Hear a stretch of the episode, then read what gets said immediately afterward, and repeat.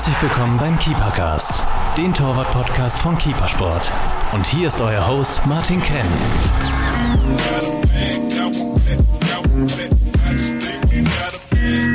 Hello and welcome to our third English Keepercast. My name is Martin. I'm CEO of Keepersport and the host of this podcast. Normally, the language of this podcast is German, but from time to time, we are also publishing English podcasts.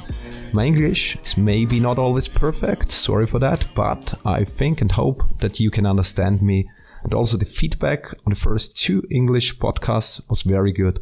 And therefore, we've decided to continue with English podcasts. Today, I'm again here in Herzogenaurach, in the headquarters of Adidas, and in front of me, there is again Michael Mills, product manager and the man behind the new Adidas Predator which will be the main topic in our podcast today.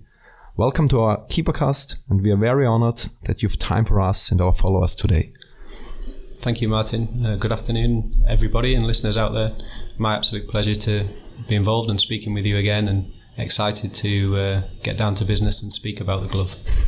If you're interested uh, about the person, about Michael Mills, then please check Keepercast number 27 Today, we will only talk about product, and it will be a great podcast. I hope so, because we're talking about the innovation from Adidas Football. And I'm very excited to talk with you, Michael, about the new Predator line. There are so many changes on the new Predator goalkeeper gloves that I do not really know how to start. I was really impressed when I saw samples and the presentation of the new Predator gloves for the first time a few months ago. Now the gloves are on the market. The blackout version uh, is released. How happy are you with the final product? Um, myself and the cross-functional team that has brought this product to life are, are very happy with the outcome. From the outset, we wanted to create a product that provoked something that excited our consumers and our professional athletes, um, and also do something that hadn't been done before. Of course, as with any totally new development uh, from Adidas, underpinning this was we wanted to ensure it offered a real performance benefit uh, for our goalkeepers. The development of the glove or something like this is a long time in the making. So now we get to the point of the glove launch, uh, and myself and the team are really excited to see the reaction of the goalkeeping community. When you look at the product, there are really a lot of changes compared to the previous Predator gloves. There is no strap, completely modified backhand. Uh, also, the entry has changed, improved negative cut, palm emb- embossings, and so on and so on. Uh, on marketing presentations, I've seen words about this product like 100% Predator, 100% legal, 0% fair. Let's talk about the product in detail. What has changed compared to the previous goalkeeper glove Adidas Predator 2019? As you alluded to, Martin, uh, there are a number of changes and updates to the current Predator Pro. Um, I think, firstly, uh, the entry, the glove has no wrist strap or bandage. Instead, it's fixated with a knitted entry that finishes high on the forearm, so the glove is noticeably longer. The next most obvious update is the backhand and punching zone. Here we introduce a new technology called Demon Skin. This is designed to help keepers manipulate the ball when punching and also provide stability within the backhand. We can then move on to the knit. Um, the backhand and entry are produced using an updated knit. Uh, this is designed to offer an even more adaptive or intuitive fit to its predecessor. Um, optically, we also have a new graphic that you'll see in the coming weeks um, within the product. The cut, whilst it remains negative, we introduce a one piece rounded gusset aesthetically, um, this looks cleaner, but from a performance benefit, this should enhance the comfort for our uh, for our goalkeepers, ensuring that um, the seams or irritable seams that may have been present on on previous models um, are eradicated. And then finally, the palm it's extended in length. We also add uh, deboss flex zones uh, that have been designed to mimic the natural movements of the hand.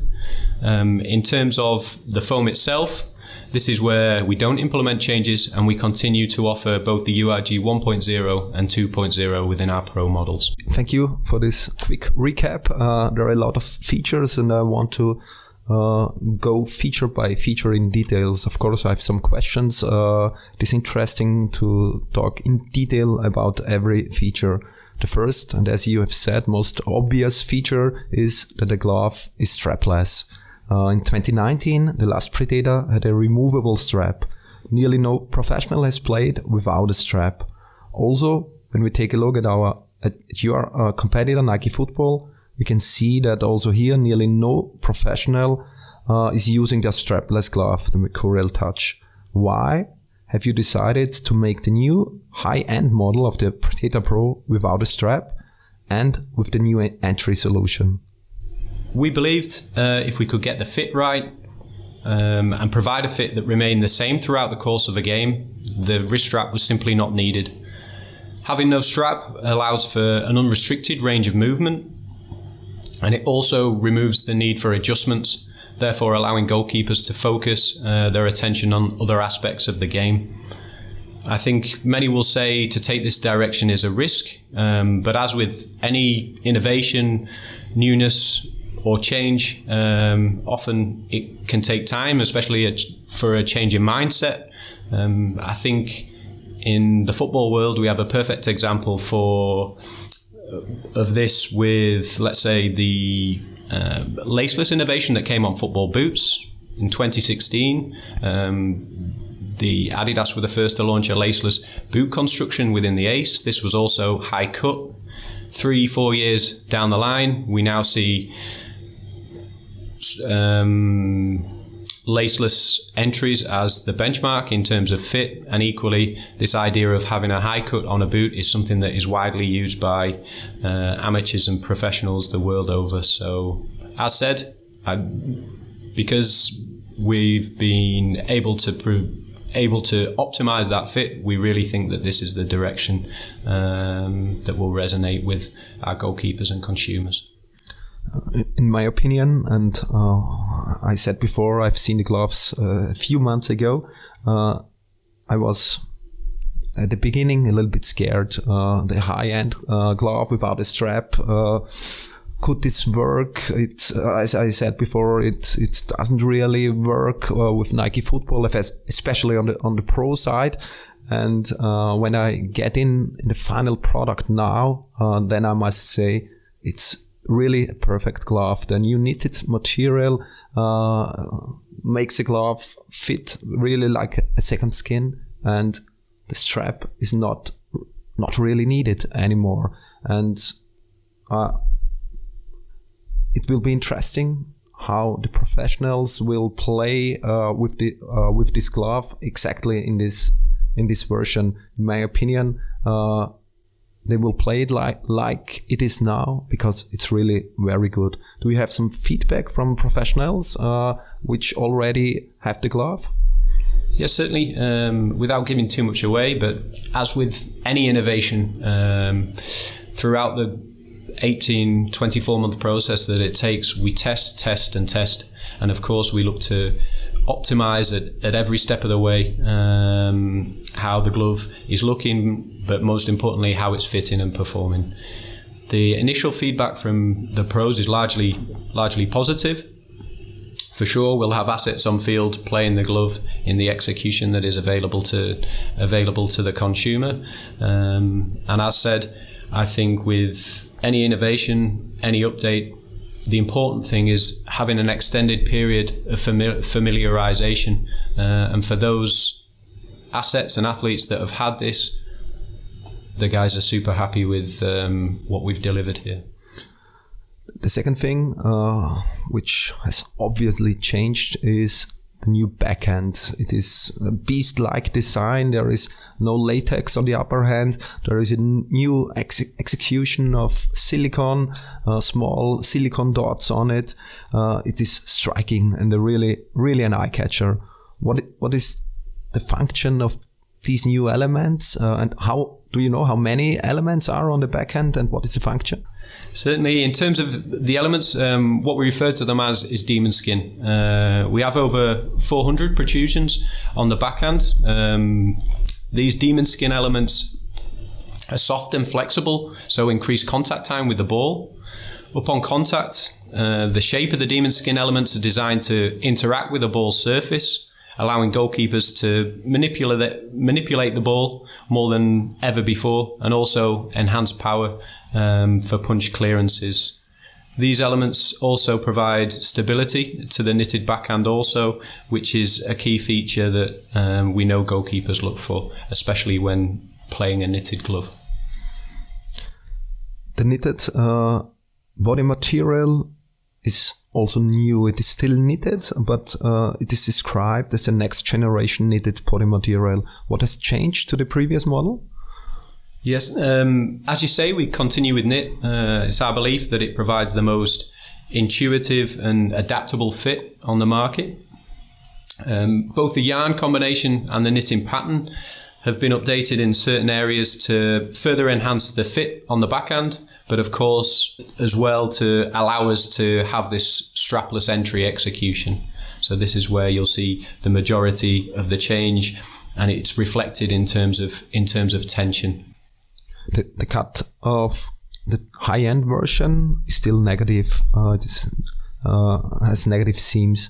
But glove experts, and there are a lot listening to this podcast, will recognize that on the new Predator, the cut has slightly changed, especially especially on the fingertip area. Uh, why have you changed the cut, and what are the advantages compared to the previous version? As you say, the cut remains negative. The big change is the shape, where we go for uh, rounded gussets. By doing this, what that this does is number one, it eliminates the number or removes, reduces the number of seams within the fingers, which is um, something that or feedback that we occasionally got from um, from certain consumers and certain pros that this was irritating by having this rounded um, this rounded gusset, what this does is slightly increases the the volume of the glove, especially in the fingertip. By doing this, what it provides is an even more comfortable, an even more comfortable fit for the for the goalkeeper, and uh, even for somebody like myself who has very uh, very slim fingers. We find I find this gusset execution extremely comfortable, yet still you get this close feeling that is um, highly desirable in, in what my requirements are as a goalkeeper, and also, I believe, many more. There are mainly two fabrics which are used as a gusset latex or, or mesh. Why have you decided to use mesh? Yeah. In terms of mesh, obviously, one of the obvious benefits um, is breathability. Um, but rather than using latex, again, we wanted often latex is more difficult to stitch and turn, and in a negative execution, it doesn't. It's not possible to provide as close a fit as uh, as it is with a with a thinner a thinner a thinner mesh material. So for those reasons, um, we went for we went for this execution. The hybrid cut uh, is still very important or is getting more and more important in, in my opinion with more requests for the hybrid cut. Uh, the hybrid cut is uh, available all, or will be available uh, also on the new Predator gloves. Uh, what are your thoughts on the hybrid cut? When I remember cor- correctly, on the last podcast, you said it is uh, your personal favorite. Uh, is it still so also here on new Predator gloves? Um, it is. That's right. Uh, and yes, it will still be still be available uh, for those who are not familiar with the hybrid cut. Um, it, the idea is that it combines the benefits of negative fingertip and also a positive cut. And as you quite rightly say, Martin, it's a cut that is growing in popularity um, throughout the goalkeeping community as more keepers seek the extremely close and snug fit that it provides. Um, it's probably been noticed also that more and more of our assets are playing this cut, the likes of Kepa at Chelsea, Ter Stegen at Barcelona. And, um, and of course, when uh, goalkeepers and consumers see um, see this vindicated on pitch, they want to test and try. And those who have tested and tried, I believe, will continue to play this cut. I would say to anybody that is currently wearing the Pro and seeks an even closer fit, um, the hybrid could be the one for yourself. I think one of the the main drawbacks, I think aesthetically, it's not as clean and as beautiful as, as the Pro model, which uh, sometimes creates some contention, a bone of contention or some co- conflict when it comes to my design team. Um, but for sure, in terms of functionality, for me, the hybrid is is is the highlight cut and the one that I would prefer to wear. Would you still prefer it when you uh, when you play? For sure, Yeah. for sure. Uh, let's uh, go to the next topic. Uh, it is the Palm. You said before that on the Palm uh, nothing has changed. You still use URG 1 uh, and URG 2. Uh, one thing I've noticed that you use now again palm embossings. That means palm embossings. Uh, Adidas has used it. Uh, when I remember correctly, it was in 2009 on the on the response gloves. Uh, why have you decided now uh, again to to use embossings uh, on the latex on the palm? Yeah, certainly. I, in terms of uh, the embossings or debossings, whichever phrase you prefer to use, the reason here is offer an enhanced fit. They're placed strategically in order to mimic the natural movement of the hand and prevent bagging. By bagging, what I mean is areas of flexion. Um, what can happen with a, a flat palm glove is that you get excess latex, uh, and this is what I mean by the by the term bagging. So, by implementing these uh, debossings or embossings, however you prefer to refer to them, um, what we do is look to eradicate this issue. Uh, do you think that also uh, pros will use uh, this, as you said, debossings? Again, I think um, when we spoke in our last podcast, one of the, the key takeaways is that um, goalkeepers are very specific in their needs and their requirements. Um, certain things that work for one goalkeeper uh, might not necessarily be the preference or work for another goalkeeper. But because of the performance enhancement and also this close fit that these debossings uh, provide, for sure we'll have um, goalkeepers on pitch that are, are using the glove um, with these debossings implemented. Uh, let's go back directly on the palm. Uh, we still receive a lot of questions about the difference between the unbelievable sticky URG 1, uh, the Pro Palm, and the URG 2. Uh, can you describe again the difference? Yes, no problem. Um, if you place the foams side by side, you will see first and foremost a difference in colour. The URG 1.0 is is more milky, whilst the 2.0 is slightly whiter. Um, if you were to pick the foams up, touch and feel them, um, you'll immediately see that if you if you touch the URG 1.0, um, it's softer. Your finger almost sinks into it like a like a warm butter, let's say optically um, and from a haptic point of view that's what that's what you see. But in essence the main differences are grip and durability. Um, the 1.0 offers the stickiest and tackiest grip on the market currently. This extreme tackiness comes at a compromise in terms of the latex is not as stable as the URG 2.0 so will wear quicker the URG 2.0 still offers a top level match grip uh, and shock, abs- shock absorption characteristics, um, but is more durable foam and will last longer. When describing the foams, I always like to use the analogy of, uh, of car tyres. Specific conditions require specific tyres. Slick tyres or wet grip tyres, for example, won't last as long as a, a long run tyre or something that's used in dry conditions. And I think this is the perfect perfect way to for people to, to get their head around what the benefits and also what the, the drawbacks are of both foams from our side, we can uh, maybe add uh, to this to this point or this request from our uh, users and uh, listeners that we are happy to offer both uh, because earlier everybody wanted to have a pro glove uh, or a pro palm. now we can offer it. We can offer the Adidas URG 1, and yes, the, this glove sticks like hell, but it can be that after two or three games, uh, the, the latex is done.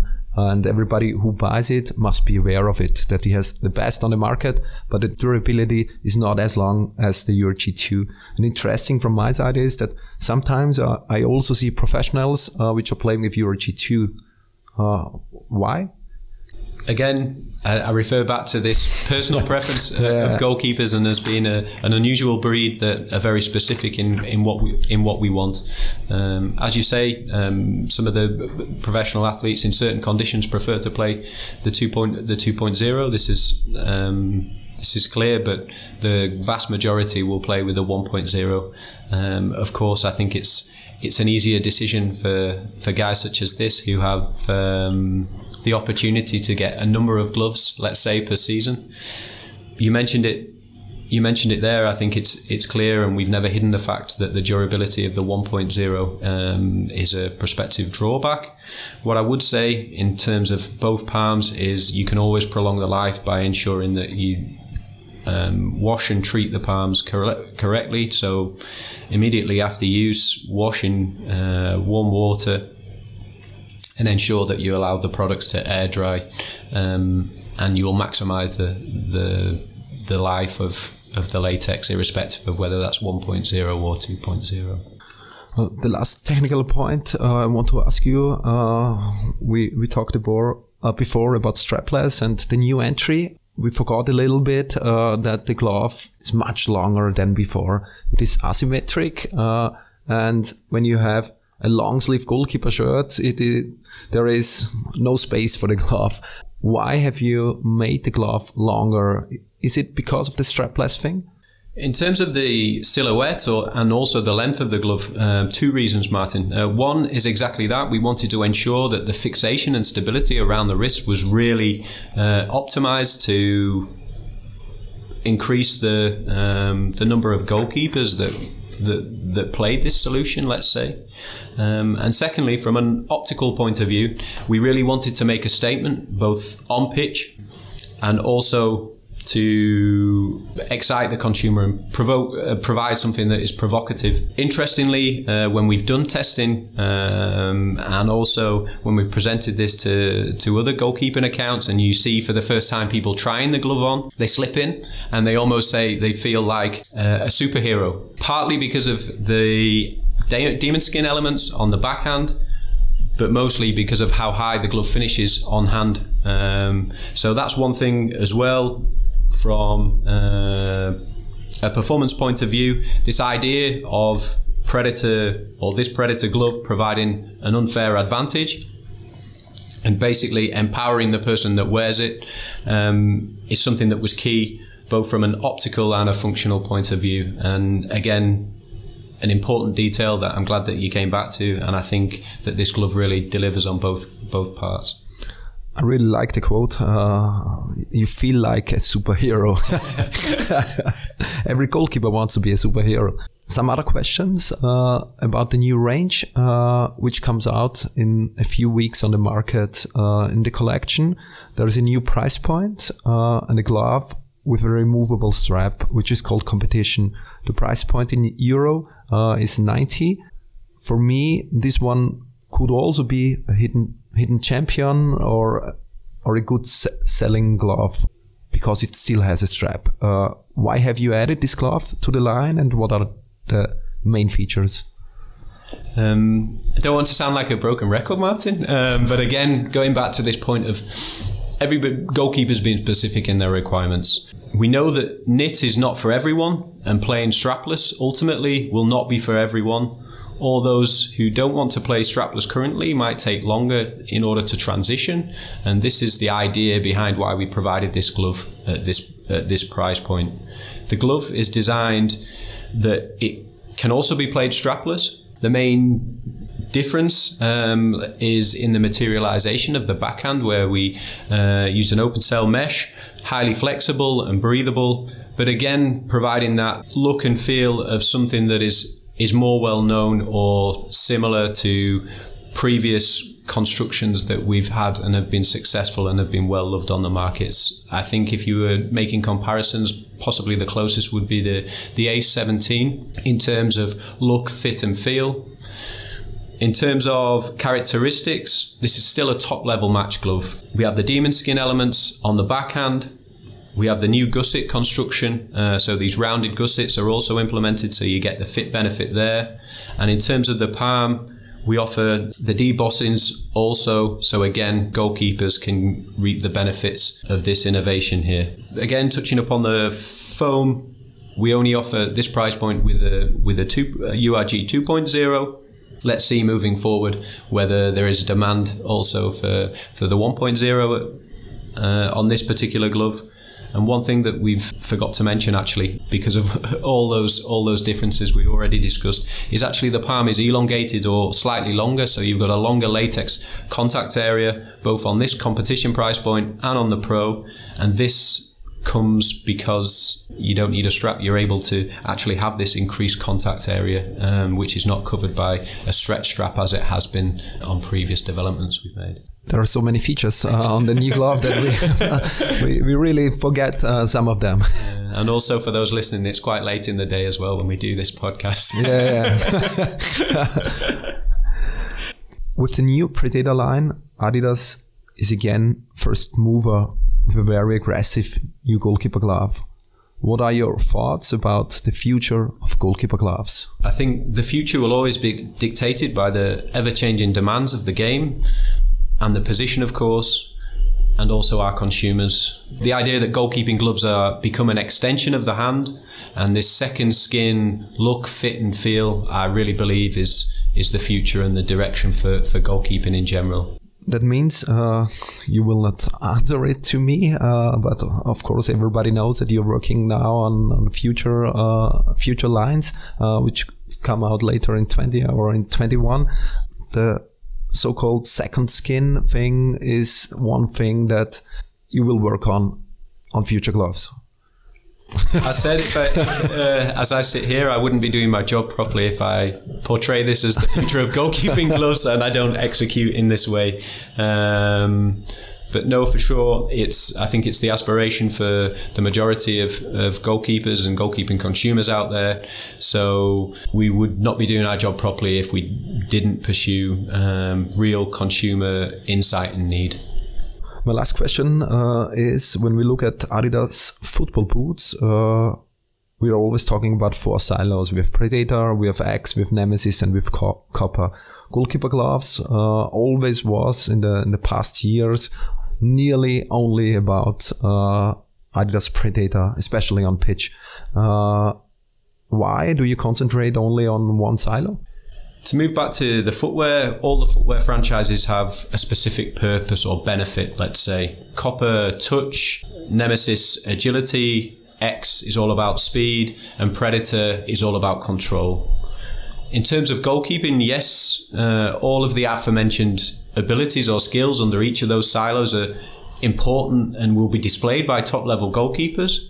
Um, but the control element is the one that we feel best fits the goalkeeping persona and the consumer that we're trying to focus on with Predator. As a goalkeeper, you want to be seen to control your box, better still, control larger elements of the game. And ultimately, as a goalkeeper, if you can control the result, then um, this is the aspiration, or certainly was for myself when I was playing at the at the highest level that I did. As I mentioned in my previous answer, the future will always be dictated by the ever changing demands of the game and what is expecting of goalkeepers and goalkeeping products.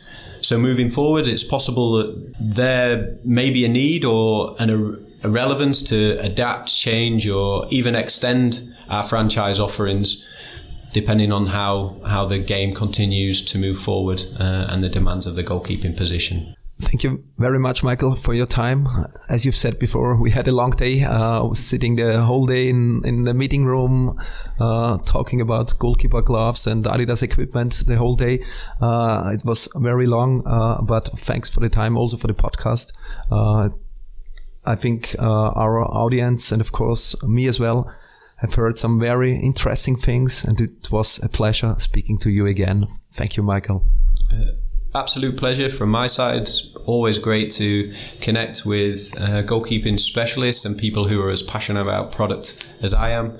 And of course, to get closer to the goalkeeping consumer and the opportunity to do this is is always fantastic from our side. So thank you, Martin, and thank you to you guys listening. Hopefully, we get to speak also in the not so distant future. Von der Keeper Base in Kottingbrunn. Das ist der Keepercast. Gefällt dir, was wir hier machen? Dann teile und bewerte unseren Podcast und folge uns auf Soundcloud und iTunes. Warum machen wir das Ganze, fragst du dich? Weil Leidenschaft im Herzen beginnt. Keepercast, right from the heart of goalkeeping.